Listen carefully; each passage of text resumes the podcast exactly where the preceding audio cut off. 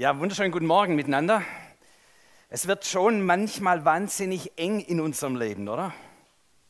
Ich meine, wir haben hier ein paar Geschichten gehört, in prekären Verhältnissen, Menschen, die in schwierigen Herausforderungen sind und dann wird es manchmal ziemlich eng und man weiß nicht mehr weiter. Und es gibt natürlich auch in der Gesellschaft im Moment so viele Engpässe, das Gefühl von, reicht die Energie, werden wir einen Blackout haben, reicht die Nahrung, die Versorgung, wieder mehr Menschen, die hungern und die von einem Dollar am Tag äh, leben müssen. Gibt es Engpässe in der Liquidität? Wer soll das alles bezahlen? So diese globalen Themen medizinische Versorgung, Fachkräftemangel ist in Deutschland ein richtiger Engpass. Ich bin ja auch viel in der Wirtschaft unterwegs und das ist ein richtig dickes Ding. Fachkräftemangel. Ja. Bei manchen Gemeinden ist es richtig eng geworden. Ja, durch diese lange Krise der Corona-Zeit, äh, alles hat sich verändert, viele Herausforderungen, da wird es manchmal richtig eng. Aber es gibt es natürlich auch eventuell in unserem ganz persönlichen Leben, dass es mal so richtig eng wird vielleicht in ja, finanzieller Hinsicht, wenn am Ende des Geldes noch viel Monat übrig ist oder so. Oder was für viele vielleicht auch ein Engpass darstellt in meinem Erleben, es gibt so wahnsinnig viele Aufgaben, die ich erledigen muss und so wenig Kapazität, Zeit und Energie dafür. Wie soll ich das alles hinkriegen? Und da wird es manchmal eng in der Seele. Oder vielleicht bei manchen tickt auch die biologische Uhr und du denkst, und ich habe immer noch keinen Partner gefunden, es wird, langsam wird es eng. So viele Situationen in unserem persönlichen Leben, die uns immer mal wieder in so einen Engpass führen können. Und die Frage ist, wie reagieren wir darauf? Also solltet ihr noch nie so ein Gefühl gehabt haben, das kann ja sein, dann legt euch die Predigt vielleicht irgendwo auf Halde. Es könnte passieren in eurem Leben, dass es mal wahnsinnig eng wird. Und ich möchte euch heute Morgen mit dem Psalm 46 ein bisschen Impulse und Handreichung geben. Wie können wir reagieren auf Zeiten und Situationen, wo es in unserem persönlichen Leben mal so richtig eng wird? Und natürlich, wenn man so predigt über so ein Thema, dann ist es immer richtig, sich auch selbst zu reflektieren. Wie gehe ich eigentlich damit um? Wenn es eng wird in meinem Leben. Und es gab puh, schon ziemlich viele Engpässe in meinem Leben. Wie gehe ich damit um? Und ich habe mal so ein bisschen drüber nachgedacht. So in meinen jungen Jahren, so ich bin ja 1960 geboren, so als ich Teenager war, da war auch so eine Weltuntergangsstimmung, so wie jetzt bei manchen. Ja, damals so das Ende des Vietnamkrieges mit Atom, mit RAF, mit, da war richtig Zunder ähm, in den 70er Jahren und auch so das Gefühl, die Welt geht jetzt gleich unter, alles kollabiert. Ähm, jetzt haben wir 50 Jahre später, können wir vielleicht ein bisschen draus lernen. Aber anyway, das war so die Phase damals. Und da kannte ich Jesus noch nicht in der Zeit. Und wie habe ich reagiert in dieser Phase, wo es eng wurde und alles so diese Nachrichten auf einen eingeprasselt sind, die Welt geht um, das wird ganz schlimm und alles furchtbar und schrecklich. Und natürlich dann auch noch persönlich, in der persönlichen Situation unserer Familie. Meine Mutter ist an Krebs erkrankt und dann war Krankheit das große Thema und die ist dann gestorben, als sie 15 Jahre alt war. Das war dann auch natürlich ein riesen Engpass in unserer Familie mit vier Kindern und so weiter und so fort. Könnt ihr euch ein bisschen vorstellen. Und in der Zeit habe ich dann gewählt, wie reagierte ich damals darauf. Ich habe ein paar Tüten geraucht. Ist ja bald legalisiert, gell? damals war es nicht der Fall. habe ein paar Tüten geraucht, habe mich zurückgezogen. Dann gab es so diese melancholischen Lieder. Ich sehe so ein paar Grauhaarige, die wissen das noch. So Leonard Cohen, Susan takes me down to the river and I drown oder so ähnlich. Ja. Ähm, und so diese, diese Melancholie, dieses Zurückziehen und wird sowieso alles mies und wird sowieso alles schwierig und dann lass uns noch einen Joint rauchen oder vom Gras sitzen und ah, ja. Und in diese, in diese Atmosphäre habe ich mich begeben, so habe ich reagiert auf diese Engpässe. So sagt, pff, ihr könnt mich alle mal, ich ziehe mich zurück in meine kleine und schaffe mir eine kleine scheinbar heile Welt. War nicht gut. War nicht gut. Ja. Das hat mich vom Leben rausgenommen. Und ich war auf dem besten Weg, ähm, wirklich das Leben aufzugeben, in der Sackgasse zu enden, dem Tod entgegenzugehen. War nicht gut. Gott sei Dank habe ich Jesus kennengelernt. Ja, das haben wir jetzt heute ja schon gehört. Das macht richtig einen Unterschied, echt. Falls du das noch nicht drauf hast, es macht einen riesen Unterschied, ob Jesus in deinem Leben ist oder nicht. Ja. So dennoch wurden die Engpässe nicht weniger in meinem Leben. Und ganz ehrlich, wenn ich mich ehrlich reflektiere, natürlich jetzt mit Jesus im Leben ist manches einfach so viel besser und man hat einen anderen Bezug und Christus in meinem Leben. Das ist ich aber nicht immer bewusst.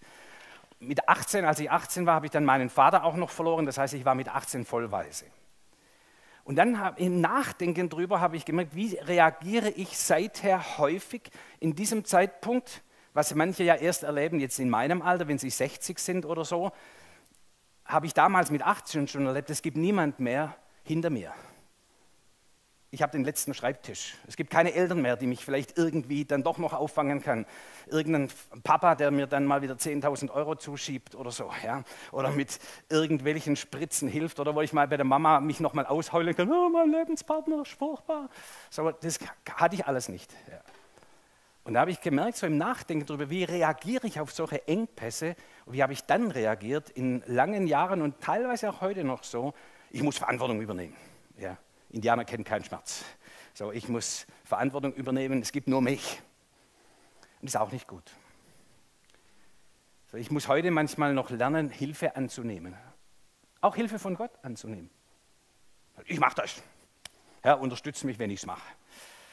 Ähm, aber das ist meine Reaktion. Vielleicht so während der Predigt oder nach der Predigt oder im Gespräch vielleicht mal ein bisschen nachzudenken, hey, wie reagiere ich, wie reagiere ich in verschiedenen Situationen, wenn es mal eng wird, wenn es mal schwierig wird, wenn Engpässe auftreten, wie reagierst du?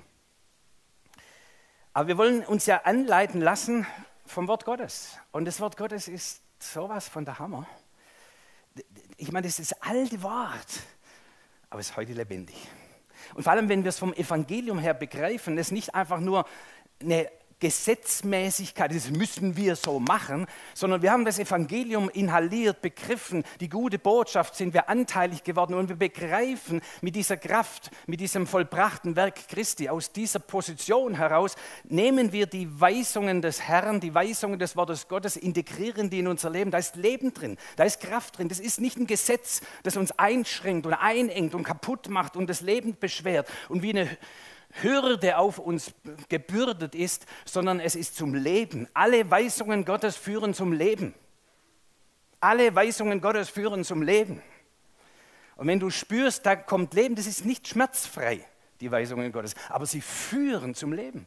Und du spürst den Horizont und du spürst und merkst, wenn du die Wege des Herrn geht, gehst, da ist Luft drin, da ist Horizont, da atmet etwas, da kommt was zum Leben. Und dann weißt du, du bist in den Weisungen des Herrn und was zum Tod führt und in die Enge und in Erschrecken führt und in eng, enge Herzensbindungen führt, das ist nicht die Weisung des Herrn. Das führt zum Tod, da wirst du verführt. Also unter dieser Wahrheit, unter dieser Erkenntnis lesen wir das Wort Gottes. Und kommen wir gehen miteinander rein in Psalm 46. Ich gehe mit euch, so gut es geht, von der Zeit her, mit euch durch. Psalm 46 und genau, wir fangen gerade mal an mit dem ersten Satz hier. Ein Lied der Korachiter vorzusingen nach der Weise junge Frauen. Das ist jetzt ein Luthertext. Ein Lied der Korachiter, da fängt es ja schon an. Kennt ihr die Korachiter? Die hatten eine furchtbare Familiengeschichte. Die Rotte Koras, vielleicht manche Bibelkenner erinnern sich an die Rotte Cora, die wird uns manchmal um die Ohren gehauen von irgendwelchen Predigern, die Rotte Cora. Die hat einen Aufstand gemacht. Der, der Korach hat einen Aufstand angezettelt gegen die Leitung. Mose und Aaron waren sozusagen die Priester, waren die Oberen, die haben die Gemeinde des Herrn angeleitet. Und Korach und seine Familie waren nur Leviten. Die mussten halt helfen, die mussten ihren Job machen. Und die, irgendwann haben sie gesagt, das kann ja wohl nicht wahr sein. Das ist Gleichstellung. Und bitte nicht falsch verstehen. Aber es ging um Gleichstellung. Wir wollen den gleichen Rang wie du, Mose und Aaron. Warum bist du, Mose, und du, Aaron, da oben? Warum hast du was zu sagen und wir nicht?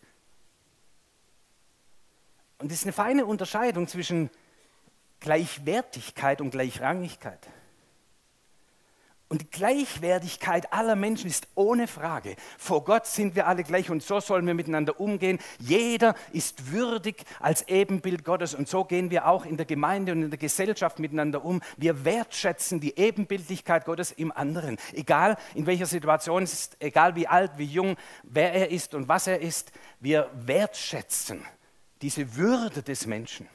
Aber Gleichrangigkeit heißt, manche haben mehr Verantwortung und können auch mehr Verantwortung tragen, das ist ihnen gegeben. Andere haben weniger Verantwortung und können nur weniger Verantwortung tragen, das ist völlig okay. Wir haben nicht alle die gleichen Gaben und Talente, wir haben aber auch nicht alle die gleichen Kapazitäten. Und es ist gut, wenn wir erkennen und in unseren Kapazitäten gehen. Manche, die sind zu faul, in ihre Kapazitäten zu gehen. Die Verantwortung nehme ich nicht. Und es, dann leiden andere, für die du Verantwortung haben könntest. Und andere maßen sich eine Verantwortung an, eine Leitungsfunktion die sie nicht tragen können. Und dann gehen sie dran kaputt. Und die Systeme zerbrechen unter ihnen. Und der Korach hat es nicht begriffen. Heute ist es anders, da verstehen wir das alles. Aber damals, der Korach, und er hat es nicht begriffen, und dann hat er das, wie man das so macht, hat er mal zum Hintergrund gearbeitet und hat sich 250 Leute gesammelt. Natürlich auch einflussreiche Leute, so macht man das, ja, wenn man hintenrum versucht, irgendwie so eine Revolte zu starten. Kommt in den Gemeinden ab und zu mal vor, aber in der Gesellschaft auch. So, dann wird so hintenrum und hat er 250 Leute gesammelt. Und dann ist er auf die Straße gegangen mit seinen 52 Leuten und er hat gesagt, Mose und Aaron, warum er und wir nicht? Wir wollen jetzt auch mal. Aber Mose und Aaron waren zum Glück Leiterpersönlichkeiten, die nicht aus irgendwelchen Ambitionen in dieser Position waren, sondern weil sie sich von Gott berufen empfunden haben. Das war für sie eher eine Last, dieses Amt zu haben. Und haben gesagt, okay, komm, dann bringen wir die Sache vor den Herrn. Und Gott soll entscheiden. Und das kommt heute Gott sei Dank nicht mehr vor, aber die Erde öffnete sich, 250 Leute waren weg. Also vielleicht gefährlich, den Herrn zu befragen. Ja. Aber der Herr hat sich auch ein bisschen angepasst an unsere heutigen Verhältnisse. So, so ganz so dramatisch passiert es nicht mehr oder zumindest nicht so offensichtlich. Und das war die Familiengeschichte. Er hat es total gegen die Wand gefahren. Total. Und jetzt lesen wir hier, ein Lied der Korachiter. Generationen später schaffen das die Söhne Korachs, dieser Stamm Korach, immer noch Leviten und sie erkennen ihren Stand, ihre Berufung, kommen zu der Erkenntnis und leben das, was sie sind. Lobpreiser vor dem Herrn. Und sie schaffen elf Songs in die Charts. 150 Psalmen, elf davon von den Korachiter. Was heißt das? Wenn du es total versaubeutelt hast, wenn du total irgendwas gegen die Wand gefahren hast und in deiner Familiengeschichte so, so ein, wie ein Fluch da ist, wie so, wir haben es nicht geschafft, wir haben Mist gebaut. Egal wie groß der Mist ist, es gibt eine zweite und eine dritte Chance beim Herrn. Und deine Berufungsgeschichte und die Berufungsgeschichte deiner Familie zu ergreifen, zu erkennen, Buße zu tun, aber zu empfangen, was Gott für dich und was Gott für euch als Familie hat und zu umarmen. Das ist Evangelium. Es ist vollständige Wiederherstellung möglich. Und die Söhne Korah sind ein wunderbares Beispiel und sie dienen mit Freude, mit Kraft. Was für Psalmen. Wir hören heute einen davon. Was für ein Segen. Heute predigen wir darüber, über das, was die damals geschrieben haben und aus ihrer göttlichen Berufung heraus hervorgebracht haben. Bis zum heutigen Tag lehren wir darüber und erkennen, das ist Reden Gottes. Da ist Kraft Gottes drin. Korach, hey, gib niemals auf. Sei mutig, ergreife, was du bist. Und wenn du dich überzogen hast, wenn du wegen dir irgendwelche Deutschland sucht den Superstar und du meinst, du müsstest jetzt auf den Bühnen der Welt tanzen, bist es aber nicht, dann lass es bitte, mach dich kaputt. Aber wenn du es hast, dann hock nicht in die hinterste Reihe, sondern komm auf die Bühne und tanze. Lebe, was du bist. Ergreif, was du bist. Lass uns erkennen, was Gott uns gegeben hat. Und wenn in deiner Familiengeschichte und die ganze Botschaft ist in deinem Leben, du schaffst es nicht, du kannst es nicht. Unsere Familie hat noch nie irgendwas hingekriegt. Wir waren noch nie Unternehmer, wir sind noch nie reich geworden. Bei uns ist noch nie irgendwas durchgebrochen. Bei uns sind noch nie Kinder geboren. Whatever. Mit dir startet es. denn Gottes Berufungen gereuen ihn nicht und es gibt eine zweite Chance. Zweiter Vers, oder noch, bleiben wir noch kurz beim ersten Vers. Ein Lied der Korachiter vorzusingen nach der Weise junge Frauen. Meine Güte, das heißt einfach im Sopran. Aber klingt gut, ja. Aber es ist vielleicht auch, wenn wir schon bei dem Thema sind, wenn es eng wird, welche Lieder singen wir? Leonard Cohen oder Lieder, die die Seele erheben, die den Geist erquicken. Und es müssen nicht nur christliche Lieder sein. Ja? Aber Lieder, die was mit dir tun, in guter Weise, wo du sagst, die, die ermutigen mich rauszugehen aus Engpass, die ermutigen mich Hoffnung und Zuversicht und Glauben zu entwickeln. Die ziehen mich nicht in eine depressive Stimmung und lassen mich irgendwo landen am Rande der Existenz dass ich nur noch irgendwie mich besaufen kann oder irgendwie mich ausnocken kann mit irgendwas, sondern Lieder zu singen, auch in der Tonlage, inhaltlich, vom Rhythmus her, von allem, was mich erhebt, was mich zum Tanzen, zum Freuen, zum Hoffnung und Mut hat. Und bitte lasst uns das auch immer in der Gemeinde darauf achten, Lieder zu singen, wie wir es heute Morgen auch getan haben, die inhaltlich auch auf Jesus hinweisen, die uns nicht in die falsche Richtung bringen, die uns nicht in depressive Stimmung bringen, sondern in die Gegenwart Gottes wo wir Jesus vor Augen haben und wo unsere Seele sich erheben kann und verankern kann in den ewigen Wahrheiten des Wortes Gottes. Welche Lieder nimmst du mit? Und die Lieder sind kraftvoller als die Predigt.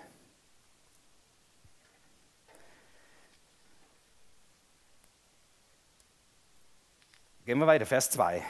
Und die Überschrift hier über Vers 2 und 3 setze ich mal, wenn es eng wird in deinem Leben, fürchte dich nicht, finde Gottes Hilfe.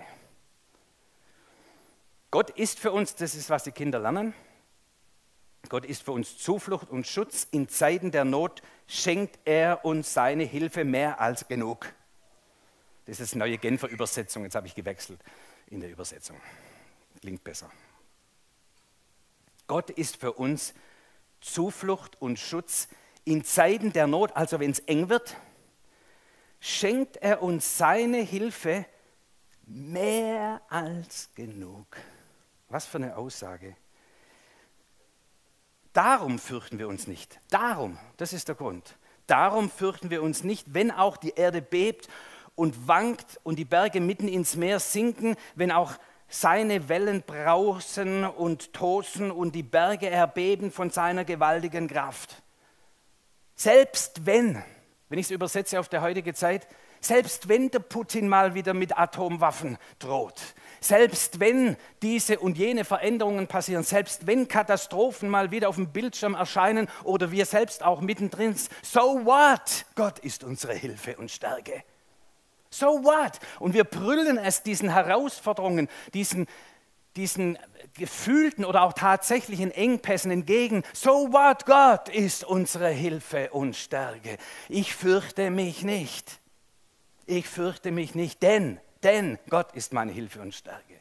Und ich glaube, ich muss das uns nicht wieder sagen. Wir werden bombardiert jeden Tag mit Eventualitäten. Was ist, wenn der Blackout kommt? Was ist, wenn das Gas nicht reicht? Was ist, wenn die Liquidität ausgeht? Was ist, wenn Putin uns angreift? Was, was, was, was, was? Ist alles noch nicht da, aber könnte sein. So what?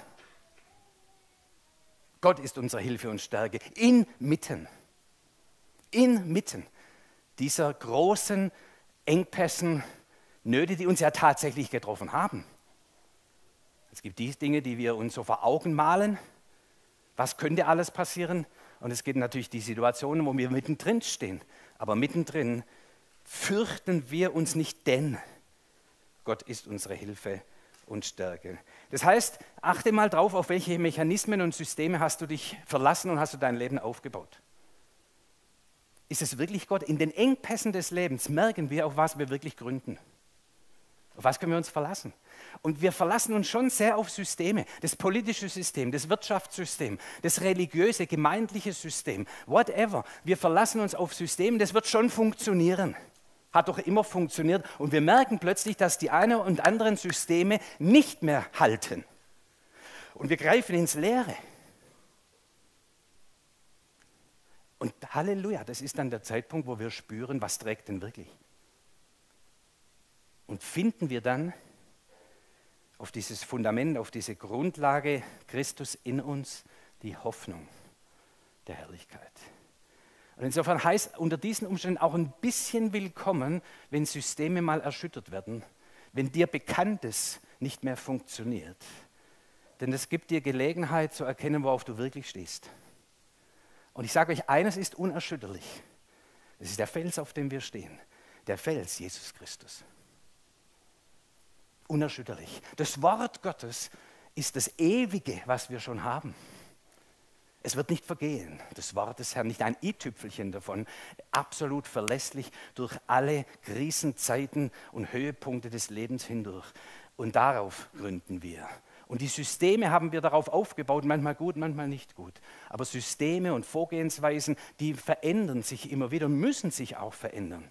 Finanzsystem wird sich verändern müssen. Politische Systeme werden sich verändern müssen. Religiöse, gemeindliche Systeme werden sich immer wieder verändern müssen. Aber was bleibt? Christus der Fels. Das Wort, das ewige Wort des Herrn. Und darauf gründen wir und von dort bauen wir wieder auf. Vorgehensweisen und Systeme. Darum fürchten wir nicht, weil Furcht lähmt, macht den Raum eng oder die Augen eng, wie es der Altbundeskanzler gesagt hat, der Bundespräsident gesagt hat. Auch im Denken und Sehen macht es eng.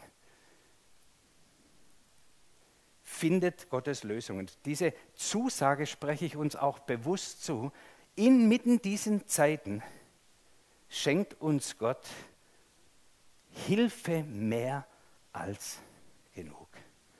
Kannst du das mal zu dir sagen, zu deiner Situation? Hilfe mehr als genug. Ja, das klingt nicht schwäbisch päp, sondern mehr als genug. Mehr als genug. Und so habe ich auch gelernt,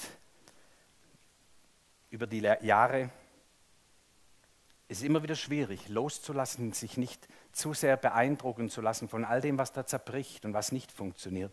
Und wieder den Grund zu spüren, zurückzufinden zum Herrn und von dort seine Lösungen, seine Hilfen zu erkennen und zu ergreifen. Zeithalber gehen wir weiter. Bleib fröhlich schöpfe aus Gottes Quellen. Zweite Anregung hier aus dem Text, Verse 5 und 6. Ein Strom von vielen Bächen gespeist erfreut die Stadt Gottes, den heiligen Ort, an dem der Höchste wohnt. Ja, Gott wohnt in ihrer Mitte, darum wird sie niemals ins Wanken geraten. Gott wird ihr Hilfe bringen, wenn sich die Nacht zum Morgen wendet. Also wenn man sagt, Herr, könnte ein bisschen schneller gehen, ja. Äh, nicht erst so knapp wieder, wenn die Nacht sich zum Morgen wendet. So, ähm, aber Gott wird Hilfe sein. Auf was ich raus möchte, auch ganz praktische Anleitung ist, ein Strom, der viele Becher gespeit, erfreut die Stadt Gottes. Die Power der Freude. Wenn es eng wird, dann freu dich erstmal. Klingt jetzt ein bisschen seltsam, aber das ist die Anladung übrigens nicht nur hier, sondern viele Mal im Wort Gottes, fröhlich zu sein, Freude zu haben inmitten der schwierigen Situationen. An was können wir uns denn freuen? Natürlich sagen wir so, oh Jesus, stimmt.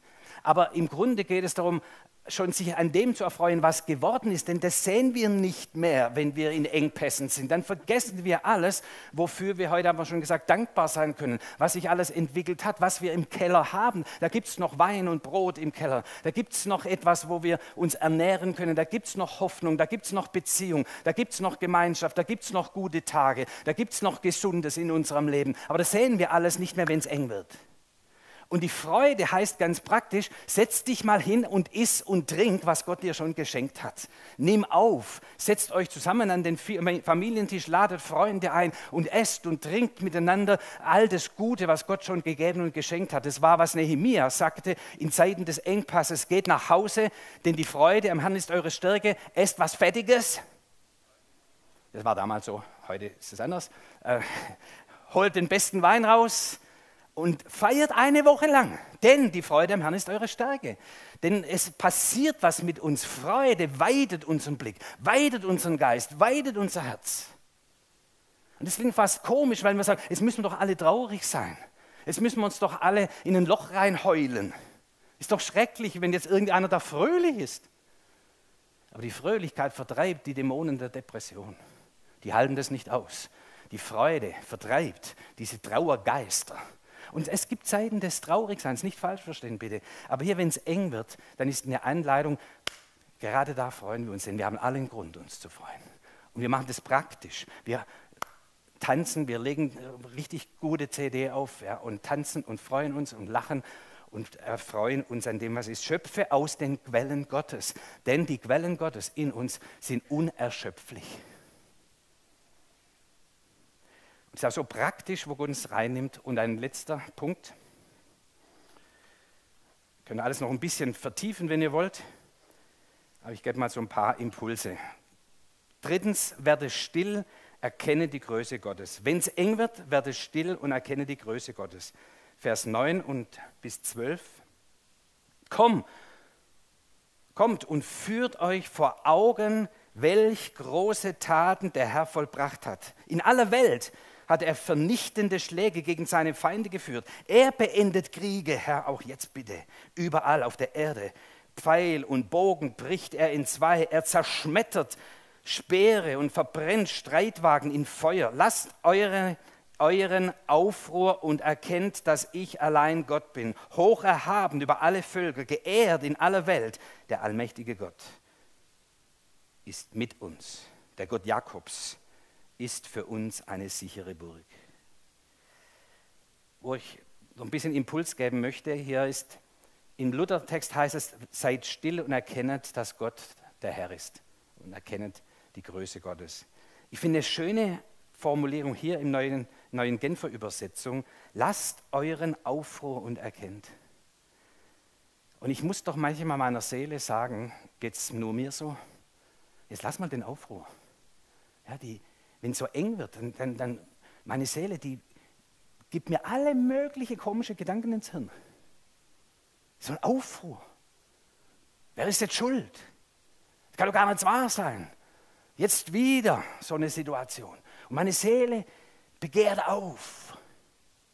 Aber in diesem Aufbegehren kann ich nicht erkennen, finde ich keine Lösungen, sondern in dieser Rebellion wird meine ganze Energie gebraucht, um Schuldige zu finden und dergleichen mehr. Und hier heißt es, seid still. Im Grunde spreche ich es zu meiner Seele, zu meinen Gedanken, zu meinen Gefühlen. Jetzt haltet mal die Schnauze. Sei still. Lass mal diesen Aufruhr. Du kleiner Junge da in mir, der mal wieder pubertieren will und rebellieren will. Jetzt halt mal die Schnauze, mal den Ball flach. Und wird still. Und erkenne. Ein schönes Wort erkennen. Erkennen ist nicht Wissen. Erkennen ist dieser Aha-Effekt. Logisch, so geht's. Und diese Erkenntnis ist wegweisend und lebensspendend. Was sagt Jesus? Ihr werdet die Wahrheit erkennen und die Wahrheit wird euch frei machen. In dieser Erkenntnis kommen uns diese Blitzgedanken Gottes, die Wahrheiten Gottes, kommen uns ins Herz und Sinn und bringen Freiheit. Und plötzlich spüre ich, ich kann das Leben steuern. Es gibt wieder eine Möglichkeit. Wir rennen nicht ins Unheil, sondern Gott hat konkrete Hilfen und ich erkenne auch welche Hilfen. Darf ich zum Abschluss euch, und dann dürft ihr gern schon nach vorne kommen vom Lobpreis, ich will euch doch noch ein, ein Bild zeigen, das finde ich so spannend, von Otto Scharmer, die U-Theorie. Ist ganz spannend, ist jetzt kein christliches Buch, sondern das ist, äh, Otto Scharmer ist Professor von der Massachusetts Institute of Technology und hat im Grunde in diesem Buch sehr wunderbar dargelegt, dass die großen Probleme, die wir haben in der Gesellschaft, lassen sich nicht mit den Systemen und Vorgehensweisen lösen, wie wir es bisher gemacht haben. Wie Einstein schon sagte, du kannst nicht mit den Vorgehensweisen, die uns in die Problematik gebracht haben, die Probleme lösen wollen. Und er sagt, wir müssen im Grunde erst loslassen. Ich vereinfache jetzt sehr stark, falls jemand das Buch gelesen hat. Entschuldigt, es ist eine sehr starke Vereinfachung, aber bringt bei meiner Predigt mich auf den Punkt. Im Grunde ist es dieses Loslassen, also im O nach unten gehen, Loslassen meines bisherigen Denkens, Loslassen meines Gefühls. Hör auf mit der Rebellion, haben wir gerade gehört. Öffnung meines Willens. Also das heißt im Grunde loslassen von Wegen und Vorstellungen, so muss das sein, so haben wir es immer gemacht, das geht gar nicht anders, meine Gefühle, meine innere Rebellion, alles sozusagen bringt mich ja auf gegen neue Lösungen, neue Möglichkeiten. Und er sagt, die müssen wir erst ablegen. Und dann ganz spannend sagt er, dann kommen wir an einen Punkt, er nennt es Presencing. Wir nennen das Gegenwart Gottes. Es ist so dieser Moment, wo wir dann uns öffnen und nehmen über uns hinaus wahr. Wir nehmen wahr, und jetzt spreche ich für uns, das ist nicht, was er im Buch schreibt, aber diese Quellen, von denen spricht er auch, wir nehmen wahr, das ist die Quelle in uns. Wir nehmen wahr, da ist was Größeres, Weiteres, Mächtigeres als alles, was in uns bisher war, als all meine Geschichte, all meine Denkfähigkeiten, all meine Gefühle, alles, was in mir ist, all meine Erfahrungen auch, die ich schon gemacht habe. In dieser Gegenwart spüren wir eine Weite, eine Größe, entdecken. Und in dieser Gegenwart, und lasst uns in die eintauchen jetzt auch nochmal bewusst, wir haben schon heute gehört, dieses Bewusstsein, Jesus ist da. Stell dir vor, Jesus ist da. Und er ist es wirklich. Und wir tauchen ein in dieses Presencing, in die Gegenwart Gottes. Wir haben losgelassen meine Vorstellungen, meine Ideen. Ich bin 60 Jahre alt, ich weiß, wie es geht. All das, ja, all diese Rebellion des Herzens. Wir lassen los begeben uns an diesen Ort der Unendlichkeit und greifen zu auf diese ewigen Quellen unseres Gottes. Seine Wahrheiten, seine Weisungen, seine Erkenntnisse. Vielleicht gerade jetzt auch in dem Moment und vielleicht viele Mal in deinen stillen Zeiten, die du hast. Oder auch als Gemeinschaft, wenn wir zusammen in diese Gegenwart Gottes eintauchen. Vielleicht kriegst du Erkenntnis, Impulse, wo du sagst, natürlich, klar, jetzt verstehe ich. Und dann geht es nicht darum, da drin zu bleiben, das lieben die Charismatiker dann, oh, schön, nochmal mehr, noch eine Stunde Lobpreis, nein. Jetzt gehen wir nach oben, jetzt bringen wir die Dinge in konkrete Gedanken, in konkrete Vorgehensweise, in umsetzbare Ideen und wir starten Pilotprojekte. Lass uns mal ausprobieren, es so oder so zu machen. Und ich finde es faszinierend, wie manchmal säkulare äh, Literatur uns Wahrheiten, die das Wort Gottes schon lange in sich verankert hat, sichtbar macht. Und ich lade uns auch ein, ob wir gerade im Engpass sind oder nicht, dass wir hier im Moment noch ein bisschen, ganz wenige Momente bleiben, während die Musik spielt und wir beten, Herr, in deiner Gegenwart ist Freude die Fülle. Wir greifen zu auf deine ewigen Quellen, die in uns mächtig sind, dein Geist. Die alle Weisheit und Erkenntnis ist verborgen in Christus. Und Herr, in meinem persönlichen Engpass schenk mir deine Ideen. Lass mich erkennen, deine Hilfen, die zu Fülle vorhanden ist dass ich nicht bleibe in diesem Engzustand, sondern ich komme in die Weite des Lebens, in die Weite des Herzens, in die Fülle der Möglichkeiten der Lösungen. Herr, in deiner Gegenwart stehen wir.